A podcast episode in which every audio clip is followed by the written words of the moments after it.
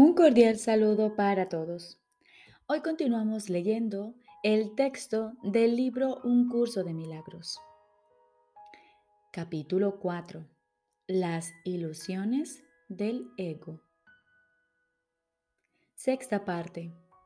Las recompensas de Dios. Jesús nos dice, el ego no reconoce el verdadero origen de la amenaza, entre comillas. Si tú te identificas con el ego, no entenderás la situación tal como es. Lo único que le confiere al ego poder sobre ti es la lealtad que le guardas. Me he referido al ego como si fuera una entidad separada que actúa por su cuenta. Esto ha sido necesario para persuadirte de que no puedes descartarlo a la ligera y de que tienes que darte cuenta de cuán extensa es la parte de tu pensamiento que él controla. Sin embargo, no nos podemos detener ahí, pues de lo contrario, no podrías sino pensar que mientras estés aquí o mientras creas estar aquí, estarás en conflicto. El ego no es más que una parte de lo que crees acerca de ti. Tu otra vida ha continuado sin ninguna interrupción y ha sido y será siempre completamente inmune a tus intentos de disociarte de ella. En el proceso de aprender a escapar de las ilusiones, es imprescindible que nunca te olvides de la deuda que tienes con tu hermano es la misma deuda que tienes conmigo. Cuando actúas egoístamente con otro, repudias la gracia que esta deuda te ofrece y la percepción santa que produciría. La palabra santa puede usarse aquí porque a medida que aprendes cuán endeudado estás con toda la filiación, la cual me incluye a mí, te aproximas tanto al conocimiento como la percepción lo permite. La brecha que entonces queda tan diminuta que el conocimiento puede salvarla y eliminarla para siempre. Repito, la brecha que entonces queda es tan diminuta que el conocimiento puede salvarla y eliminarla para siempre.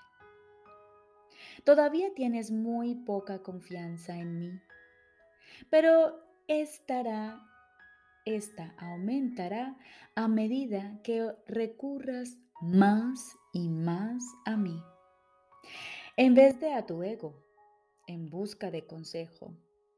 Los resultados te irán convenciendo cada vez más de que esta es la única elección cuerda que puedes hacer.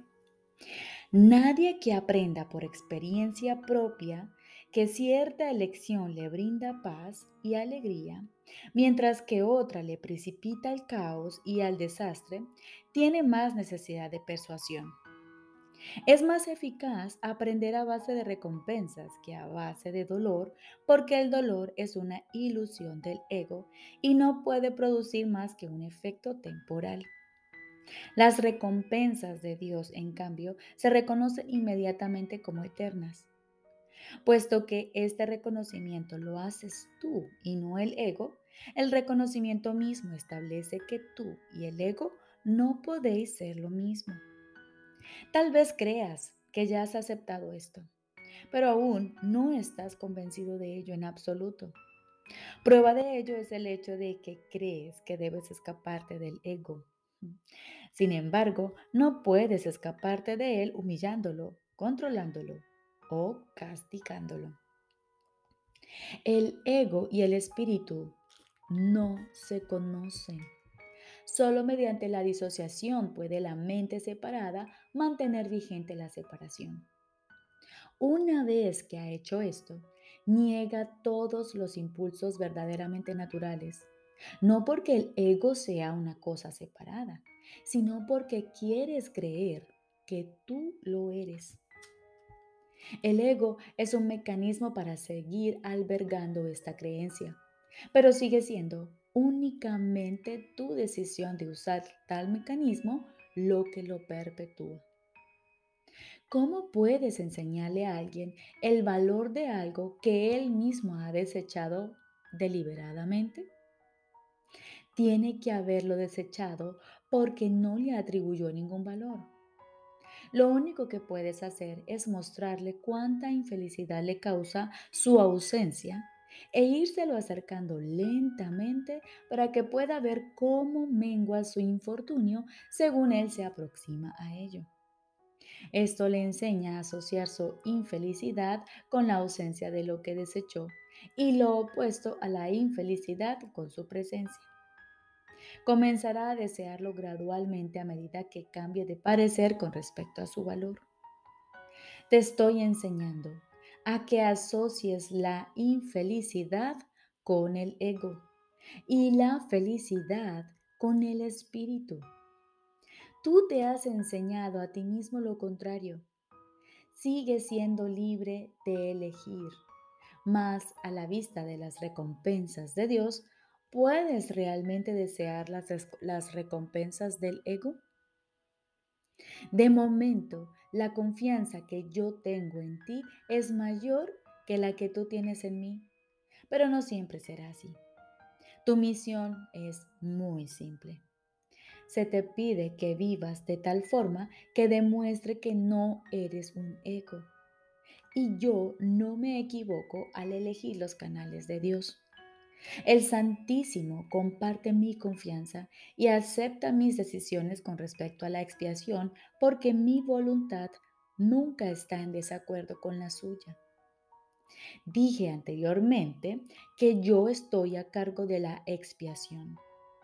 Esto es así debido únicamente a que completé mi papel en ella como hombre y ahora puedo completarla a través de otros. Los canales que he elegido no pueden fallar porque les prestaré mi fortaleza mientras la suya sea insuficiente. Iré contigo al Santísimo y mediante mi percepción Él podrá salvar la diminuta brecha tu gratitud hacia tu hermano es la única ofrenda que quiero. Yo se la llevaré a Dios por ti, sabiendo que conocer a tu hermano es conocer a Dios. Si le estás agradecido a tu hermano, le estarás agradecido a Dios por lo que Él creó. Mediante tu gratitud podrás llegar a conocer a tu hermano y un momento de verdadero reconocimiento convierte a todo el mundo en tu hermano porque cada uno de ellos es hijo de tu Padre. El amor no conquista todas las cosas, pero sí las pone en su debido lugar.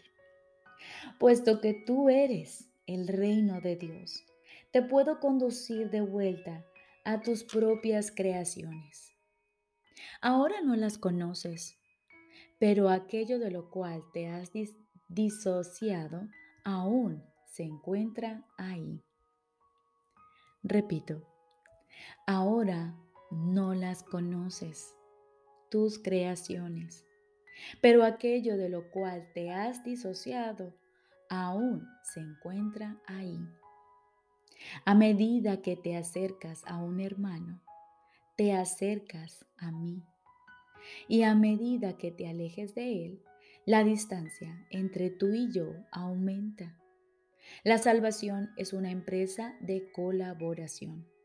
No la pueden emprender con éxito aquellos que se desvinculan de la afiliación porque al hacer eso se desvinculan de mí. Dios acudirá a ti solo en la medida en que se lo ofrezcas a tus hermanos. Aprende primero de ellos y estarás listo para oír a Dios. Eso se debe a que el amor solo tiene una función.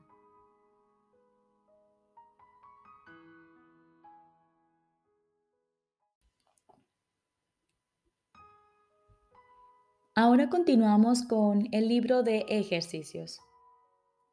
Lección número 30. Dios está en todo lo que veo, porque Dios está en mi mente. Dios está en todo lo que veo, porque Dios está en mi mente. La idea de hoy es el trampolín a la visión. Por medio de esta idea, el mundo se abrirá ante ti y al contemplarlo verás en él lo que nunca antes habías visto. Y lo que antes veías ya no será ni remotamente visible para ti. Hoy vamos a intentar un nuevo tipo de proyección entre comillas. No vamos a tratar de deshacernos de lo que no nos gusta viéndolo afuera.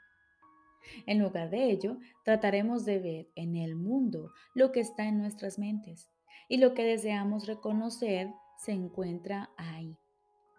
Así pues, estamos tratando de unirnos a lo que vemos en vez de mantenerlo separado de nosotros.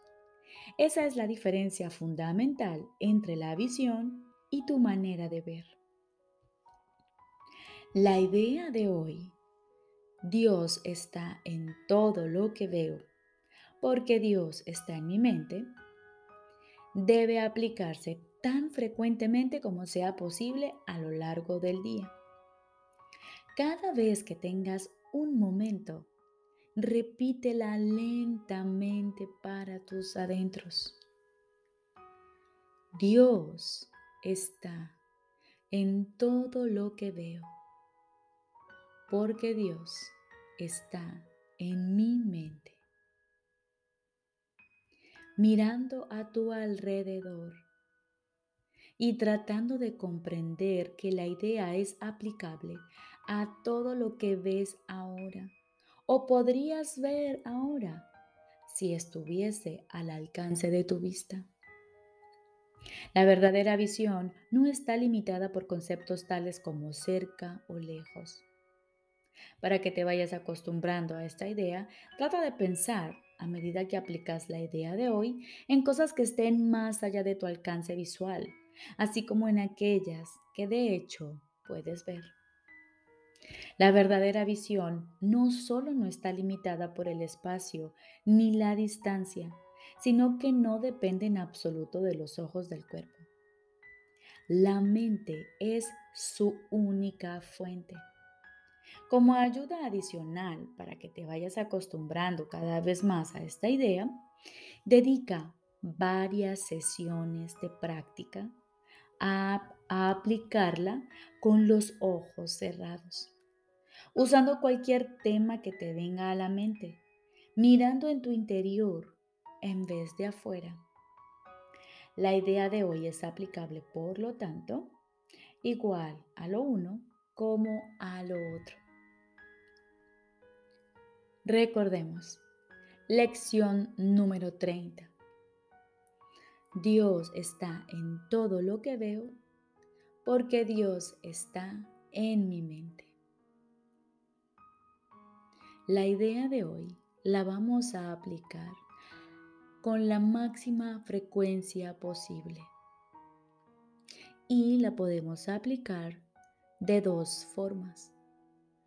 Una, aplicamos la idea, la repetimos en nuestra mente lentamente mientras vamos mirando aquello que está tanto cerca como fuera de nuestra vista mientras repetimos un par de veces esta idea.